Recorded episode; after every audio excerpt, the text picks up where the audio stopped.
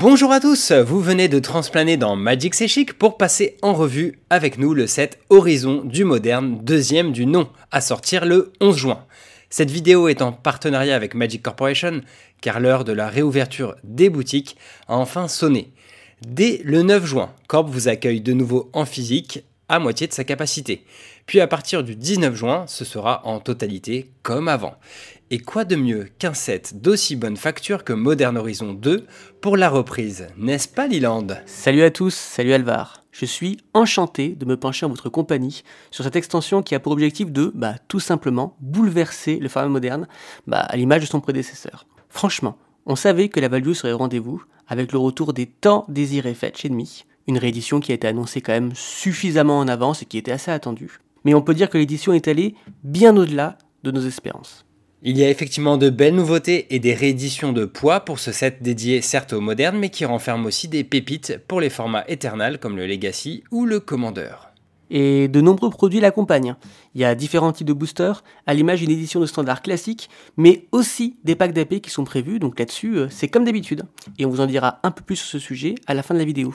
Alors regardons au loin et scrutons plus minutieusement les horizons du moderne 2. Plein de toutes nouvelles cartes font leur entrée en moderne, reprenant parfois des capacités déjà vues. Il n'y a donc pas de nouveaux mots-clés propres à Modern Horizon 2 ici, juste de la réutilisation d'anciens. Explorons tout ça en commençant par le Planeswalker Esper Daikon, tueur d'ombre. Bien que ne coûtant que 3 pour chacune de ses couleurs, il semble bien équilibré, ne déconne pas, pardon, car arrivant avec un nombre de marqueurs loyauté égal au nombre de terrains que vous contrôlez. Sans vert, il n'y aura donc pas trop de dingueries à faire, mais ces capas sont cool. Plus 1 pour surveille 2, c'est-à-dire l'équivalent d'un regard 2, sauf qu'on met au cimetière les cartes qu'on veut enlever du dessus de notre bibliothèque. Moins 3 pour exiler une créature, et moins 6 pour mettre une carte d'artefact en jeu depuis sa main ou son cimetière. À ses côtés, un Planeswalker Grixis qui met des marqueurs corruption sur des bêtes pour s'en protéger, les piquer le temps d'un tour, ou avec son ulti, en prendre définitivement le contrôle. Plutôt rigolo. Mais surtout, on pourra noter l'arrivée d'un Planeswalker à 3 bien particulier, Grist, avec un statique indiquant que lorsqu'il n'est pas sur le champ de bataille, il est aussi une créature 1-1 insecte. Alors à quoi ça sert? Eh bien à le tutoriser ou à le ranimer comme une simple créature. En commandeur, Meren sera très intéressé par lui, et en moderne, ça se chope sur Collected Company. En parlant de commandeur, quand même, Wizards a indiqué que cela signifie également qu'il peut être votre général. Il arrive avec 3 de loyauté. Avec son plus 1, on peut donc créer un jeton 1-1 vers insecte avant de meuler une carte. Si la carte meulée est un insecte, on lui remet 1 de loyauté et on répète ce processus. Mais ce n'est pas un Planeswalker orienté euh, tribal insecte hein, pour autant, mais plutôt sacrifice, comme en témoignent ses deux autres capacités moins 2 pour sacrifier une de ses créatures et ainsi détruire une créature ou un Planeswalker ciblé, ou un moins 5, pas si lointain à obtenir, qui fait perdre à chaque adversaire un nombre de points de vie égal au nombre de créatures dans notre cimetière. De toi à moi, je trouve ces designs vraiment cool et uniques, mais franchement, je les trouve un peu trop étranges pour du moderne. Ah, seulement 3, tu es difficile, mais c'est vrai que le format veut ça. C'est vrai, c'est vrai. Mais pour moi, ce qui fait vraiment le plus parler au sein de reveals, ce ne sont pas tellement ces Planeswalkers, mais plutôt ce nouveau cycle super puissant d'incarnation avec un effet d'arrivée en jeu. Et devinez quoi On peut même les jouer sans payer leur coup de mana en exilant une carte de la même couleur dans votre main. Pour l'incarnation blanche, ce sera une carte blanche. Si on fait ça, ce sera en évocation, soit une capacité du set Lorwyn qui est franchement très chère à mon cœur, et qui permettra d'ailleurs à la créature d'arriver en jeu d'être aussitôt sacrifiée. Bref, on peut les jouer soit très vite pour profiter de leurs effets d'arrivée, soit attendre un petit peu plus longtemps pour avoir la créature en bonus. Ensuite, ces effets, ils vont de l'exil de créature, façon un petit peu bah, retour au pays, au contresort de créature de Planeswalker pour la version bleue. Le noir fait défausser une carte non terrain dans la main adverse, et le rouge va diviser 4 dégâts entre les Planeswalkers et les créatures adverses. Le vert, il est un peu plus particulier, mais pas moins puissant puisqu'il va exiler le cimetière d'un adversaire, mais on se consolera avec un ratio coup-body qui est vraiment plus intéressant que ses petits cousins. Alors pourquoi ce cycle est si fort selon toi? Bah, Parce qu'en fait, bah, l'histoire du jeu nous montre que les cartes gratuites à Magic, eh bien, c'est souvent très fort. Pensez par exemple à la célébrissime Force de volonté, ou tout simplement la version plus récente en la personne de Force de négation. En plus, vous pouvez aussi jouer autour de la capacité évocation avec par exemple une petite éphémérate qui permettra à votre créature de revenir directement au jeu et ceci dès le tour 1. Oui, ça marche en réponse à la capacité déclenchée de sacrifice pour ne pas la perdre donc. Alors bien sûr, il va y avoir aussi d'autres mythiques qui vont sortir du lot. Comme par exemple bah, ce cher Tourach qu'on connaît depuis des années mais qu'on n'avait jamais vu en tant que créature. C'est une 2-1 pour 2 noirs, protection avec le blanc, mais qui va en plus se gonfler quand l'adversaire se défausse d'une carte. Évidemment, vous devinez qu'il a une petite capacité en plus, parce que si vous payez son sort de kick, l'adversaire va se défausser de deux cartes en plus, et ceci au hasard. Là évidemment, c'est un clin d'œil au célèbre Hymn of Turach, qui avait ben, un effet euh, très similaire. Mais évidemment, franchement, cette vidéo serait pas complète si on n'évoquait pas ce mignon petit singe qui, non content d'être déjà un très bon tourin, va en plus avoir plein d'effets supplémentaires. Il va nous permettre de collecter des trésors à chaque fois qu'il va toucher l'adversaire, et en plus, vous pourrez piquer des cartes du deck adverse.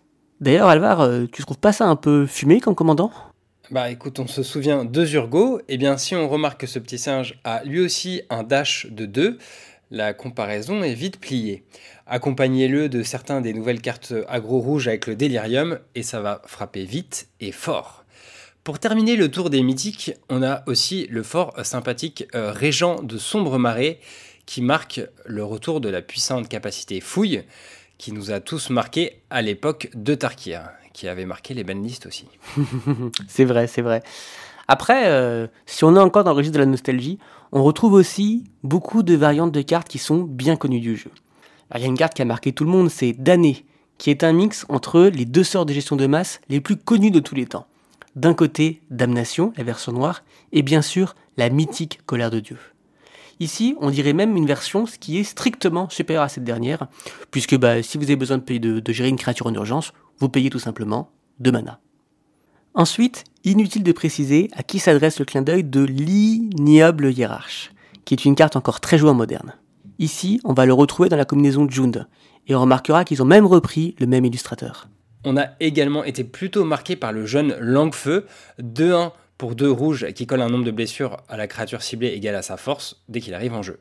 Il peut presque rivaliser avec son modèle grâce à un multi-kick de 2, lui octroyant à chaque fois qu'il est payé un marqueur plus 1 plus 1. C'est clairement la créature la plus mignonne du set. Ouais, je crois que Ragavan a été détrôné. Mais les références à d'anciennes cartes vont plus loin. On a une version d'Urborg, tombeau d'Yogzebul, euh, en vert, soit un terrain qui transforme tous les terrains en jeu en forêt, cette fois. Nissa adore. Les plus anciens se souviendront aussi du potentiel de la volonté de Yogzebul, encore lui, qui a le droit à une version verte également, mais avec la suspension. C'est d'ailleurs un cycle, reprenant certains sorts célèbres du jeu, mais on peut tricher hein, sur la suspension grâce à la cascade. Et ça tombe bien car la célèbre Agente sans éclat est rééditée pour débarquer en moderne. Deux tuteurs peuvent aussi retenir votre attention, l'un étant un simple démonique tutor avec la suspension de 2 justement, et l'autre orienté réanimator. Ne coûtant que 2 mana, il vous fait chercher une carte de créature non légendaire à placer dans votre cimetière. Au hasard, cet archonte mythique, qui coûte trop cher en temps normal mais qui fait du sale en arrivant en jeu et en attaquant, sera une très bonne cible. Et pour euh, le ranimer, on a même un petit euh, rituel appelé persistance qui réalise cet exploit en échange d'un petit marqueur moins 1 moins 1. Et si vous aviez investi il y a quelques années dans un commandeur préconstruit Agnès Falkenraff, eh bien franchement, c'était un excellent pari puisque la mécanique folie reçoit pas mal de renforts. Là, attention, je vais prendre mon souffle d'un coup puisque on y retrouve l'imprononçable Asmoranomardicadaistinacul Dakar. Alors tu l'as très mal dit, aucun respect quand même. Hein. Bref, vous m'aurez compris, c'est quand même, quand on y réfléchit un petit peu, bah une 3-3 pour 1 qui a même quelques petits effets sympathiques. Moi, j'ai tilté sur le marche-vide d'Oti, 3-2 pour 2 noirs avec la distorsion qui exile les cartes adverses qui auraient dû aller au cimetière et d'où qu'elles viennent. Il permet ensuite, en s'engageant et en se sacrifiant, de lancer une de celles-ci, et comme il est dur en affaires, ce sera gratuitement que vous pourrez la lancer. Alors faites défausser les Ulamog, qu'on rigole un peu. Enfin, le set rend également un vibrant hommage aux tribus les plus anciennes du jeu, alors attention, séquence nostalgie. Les écureuils reviennent enfin et en force dans ce set. Vous aurez du coup sans doute remarqué la présence de Grandes Dents, qui pourra également guider nos rongeurs préférés en commandeur. Et pour ceux qui sont plutôt hommes-poissons, franchement, c'est leur choix, eh bien, ils vont aussi récupérer une très très belle créature légendaire en la personne de Svielen des mers et des cieux. Et évidemment, bah, c'est sans oublier le petit port Richadan ambulant, puisque c'est une petite 1-2 euh, pour Amana qui a la capacité du célèbre terrain de Mercadia, à savoir bah, tout simplement bloquer la mana adverse. Mais on a aussi un paquet de vieilles cartes euh, qui sont également rééditées à cette occasion pour faire leur entrée en moderne. 42 pour être précis. Elles occupent un slot dédié dans les différents types de boosters comme on vous l'expliquera après. Donc si on a pu voir de nombreuses cartes jadis incommunes transformées ici en rares et mythiques, comme Bombardement de Gobelins ou Feu Glace, ce n'est pas pour prendre la place de la rare mythique du booster de draft, mais pour venir s'ajouter à celle-ci. Pour faire simple, c'est exactement comme le principe des archives dans Strixhaven. Voilà qui fait relativiser. Ouf. La réédition qui a d'emblée fait parler euh, ses contresorts, hein, le contre le plus basique et le plus efficace du jeu, mais les coffres de la coterie sont aussi de la partie. Jadis incommuns à l'époque d'Odyssée, ils ont quand même vu leur côte s'envoler malgré tout avec le temps avant de revenir ici en mythique et ont, ont même le droit à un joli traitement borderless en plus, comme contresort d'ailleurs. On peut aussi citer Titania, une réédition très attendue pour le commandeur, et qui risque de faire une entrée fracassante en moderne aux côtés de l'Orbs uranienne, qui fait également ses débuts dans le format. Et devinez quoi Le recruteur impérial est une nouvelle fois réédité, histoire de rendre toujours plus accessible cette carte assez ancienne qui valait vraiment son pesant de cacahuètes à une époque. Une des grandes spécificités de ce set, c'est la présence de nouvelles cartes Time Shifted, comme celle qu'on a eue il y a peu de temps lors de Time Spiral Remastered. Ça ne s'arrête pas là car les 5 fetch sont eux aussi disponibles en bords anciens. Cette version à la mode de leurs ancêtres de Carnage va certainement valoir son petit prix. Si vous achetez une boîte de booster, la Box est d'ailleurs une prélate du sanctuaire Time Shifted et foil, plutôt pas mal donc on enchaîne avec les produits. Alors grâce à des packs d'AP, des bundles, des draft sets et collector boosters, on est vraiment sur une offre similaire à un set de standard. Si ce n'est que les cartes de Modern Horizon ne sont pas valables en standard ou en pionnière bien sûr. Le set ne sera pas disponible sur Magic Arena donc si vous voulez en profiter, ce sera vraiment en papier avant tout. Et ça tombe bien, tout est déjà disponible dans la boutique en ligne de Magic Corp avant la sortie officielle du 18 juin. Et nous, chez Magic C'est on ne veut pas rater ça. On en a parlé tout récemment dans le podcast Contre-Draft, mais Modern Horizon 1 était non seulement d'une grande valeur, mais aussi une incroyable expérience de draft. Donc je vous conseille fortement les draft boosters. On peut même y trouver les versions alternatives borderless, comme celle des coffres de la coterie, des créatures évocation, des planeswalkers et bien d'autres. On peut aussi tomber sur des versions dites sketchées ou storyboardées si vous préférez, et c'est l'équivalent du traitement bah, showcase de l'extension. Les draft boosters sont des boosters normaux si ce n'est qu'il y a un slot comprenant forcément une des 42 rééditions faisant leur apparition moderne, peu importe la rareté. Avec la rare mythique de base, la folle qu'on trouve dans un booster sur 3 et ce slot, certains packs de draft peuvent donc contenir jusqu'à 3 rares et mythiques si on a le cul bordé d'écureuils. Les 7 boosters contiennent eux l'exclusivité d'une carte d'illustration et, si on a un peu de chance, une carte issue de la liste. Ils peuvent contenir jusqu'à 4 rares mythiques, mais la plupart du temps, ce sera plutôt entre 1 et 2. Selon Wizard, on a précisément 58% de chances de trouver au moins deux rares mythiques dans ces boosters. Un ratio qui a été revu à la hausse par rapport aux précédentes extensions. Et alors, concernant le contenu pléthorique des collector boosters, on vous remet la liste détaillée en images, mais voici ce qu'il faut retenir. Ils sont toujours le seul moyen d'obtenir des rares mythiques en Extended Art, et devinez quoi Les fetch ont exceptionnellement eu le droit à ce traitement eux aussi. Le foil etched fait son retour, mais uniquement au sein des collector boosters. Vous savez ce traitement appelé en français Super Premium. Les collectors en contiennent trois. Un terrain de base, une commune incommune et une rare mythique. Le collector booster est aussi le seul biais pour récupérer certaines des meilleures cartes de Modern Horizon 1, qui reviennent spécialement avec l'ancien frame et systématiquement foil ou foil etched. En belle réédition de cartes issues de son illustre prédécesseur, on a Deux Noces de Runes, Force de Négation, Urza et plein d'autres. Le reste des slots sont dédiés à ces différents traitements spéciaux et du foil normal, comme d'hab.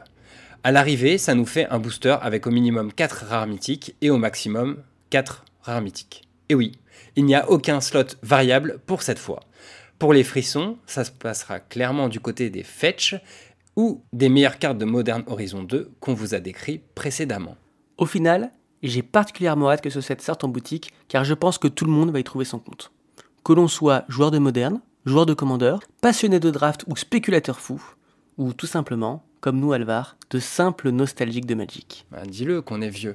Mais encore merci à la boutique Magic Corporation euh, qui soutient cette vidéo, chez qui vous pourrez euh, vous faire livrer des boîtes Modern Horizon par camion entier, ou alors euh, vous pouvez commander tout ça pour que ça arrive directement à votre porte. Et pour ma part, je reviens la semaine prochaine pour un nouvel épisode de Contre-Draft sur... Terre natale Bah non, Modern Horizon 2 bien sûr. Oh. Je suis actuellement en train de tester intensément ce format limité. Ouais, j'imagine que ça doit être très intense, effectivement, te connaissant. On attend ça de pied ferme et on vous dit donc à très vite pour cette nouvelle vidéo autour de ce set qui ne cesse de nous enjailler. Alors, à très bientôt À très vite